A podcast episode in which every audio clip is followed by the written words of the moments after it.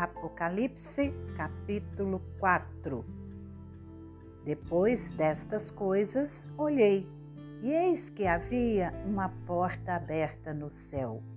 E a primeira voz que ouvi, que era como de trombeta ao falar comigo, disse: Suba até aqui, e eu lhe mostrarei o que deve acontecer depois destas coisas.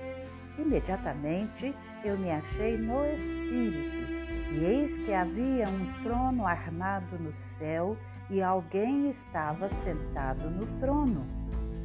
E esse que estava sentado era semelhante no aspecto à pedra de jaspe e ao sardônio, e ao redor do trono havia um arco-íris semelhante no aspecto à esmeralda.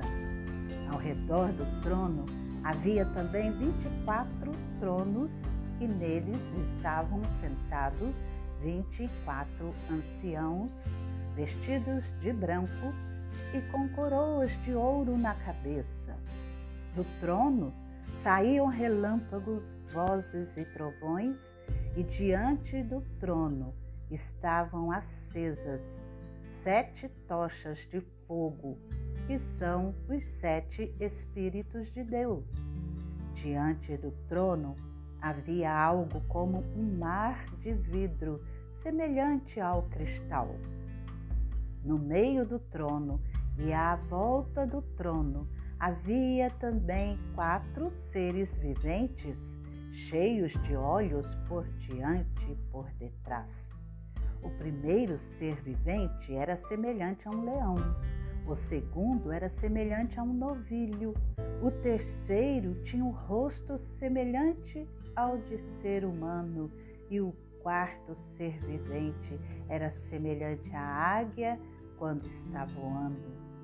E os quatro seres viventes, tendo cada um deles, respectivamente, seis asas, estavam cheios de olhos ao redor e por dentro. Não tinham descanso, nem de dia nem de noite, proclamando: Santo, Santo, Santo é o Senhor Deus, o Todo-Poderoso, aquele que era, que é e que há de vir.